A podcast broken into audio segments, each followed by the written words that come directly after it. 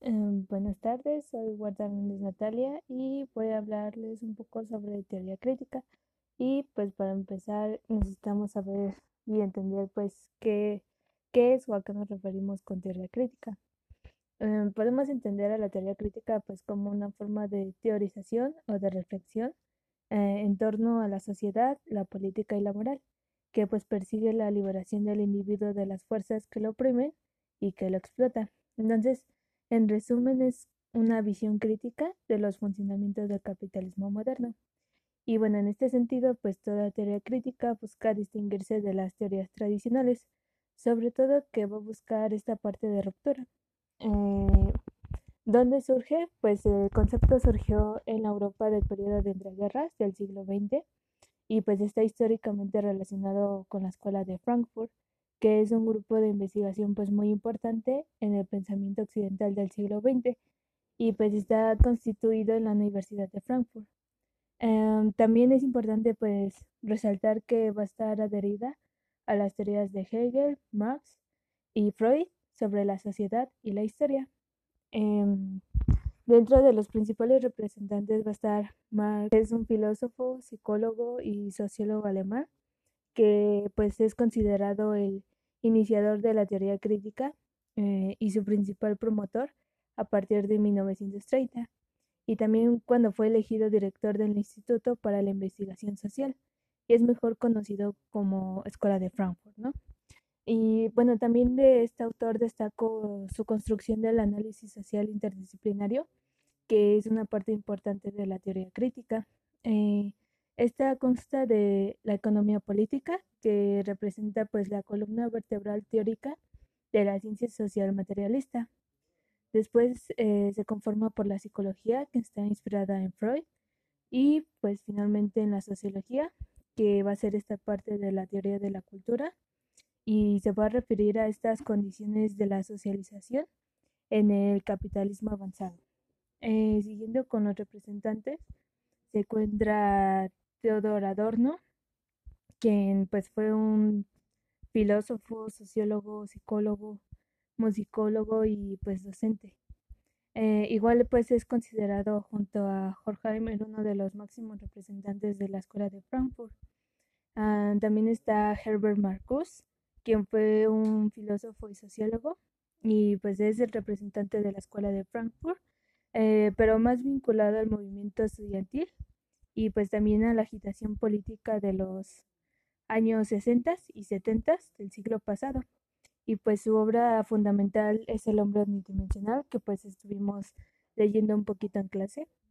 Y pues finalmente está Jorgen Habermas, quien es un filósofo, sociólogo y pues es el máximo exponente de la llamada segunda generación de la escuela de Frankfurt. Eh, él también pues fue un discípulo de Adorno y Horkheimer aunque pues con un desarrollo filosófico posterior independiente. Y bueno, siguiendo con las características de la teoría crítica, eh, yo destaco una de ellas que es la dialéctica negativa. Eh, en este apartado se habla sobre que Adorno pues niega que sea posible una total conceptualización de la realidad. Entonces, Adorno pues propone una dialéctica negativa a través de la cual afirmará que no todo lo real es totalmente racional otra característica es la utopía.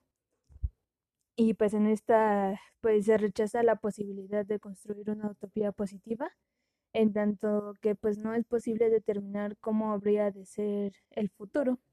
Entonces lo que sí es posible es establecer cómo no debe de ser, lo cual pues alcanza en efecto para poder criticar el presente.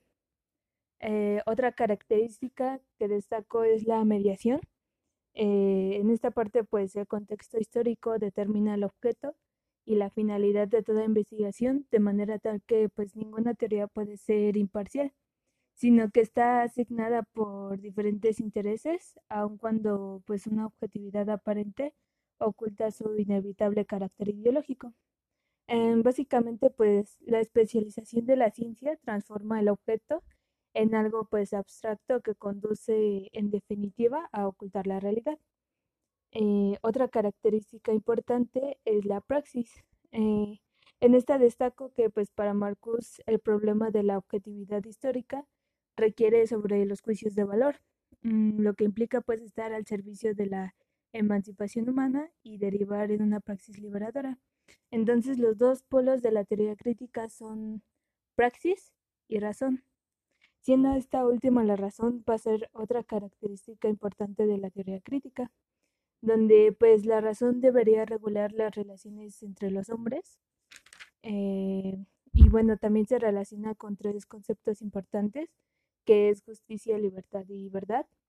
Y pues existen cuatro niveles de la actividad de la razón, las cuales la primera es el descubrimiento de nuevas verdades, la segunda es su ordenación, la tercera es la constatación de sus relaciones y finalmente tenemos la derivación de sus consecuencias, ¿no?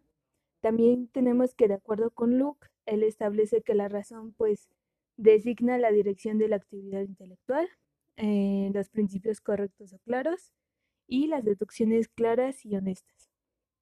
Eh, y bueno, finalmente llegamos a, la última característica, que pues es sobre esta crítica a las sociedades industriales, ¿no? Tenemos que pues la escuela de Frankfurt descubrió que en las sociedades industriales avanzadas pues había surgido una nueva forma de dominación de una manera sutil y pues mucho más efectiva.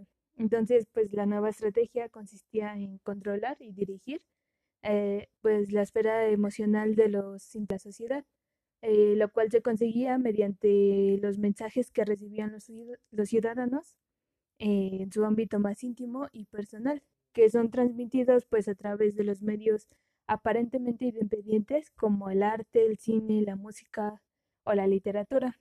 Entonces, eh, lo que resultó sobre todo más innovador pues fue la manera en que las sociedades capitalistas avanzadas eh, lograron poner el arte y la cultura a su servicio, que fue lo que vimos en la clase como la industria cultural.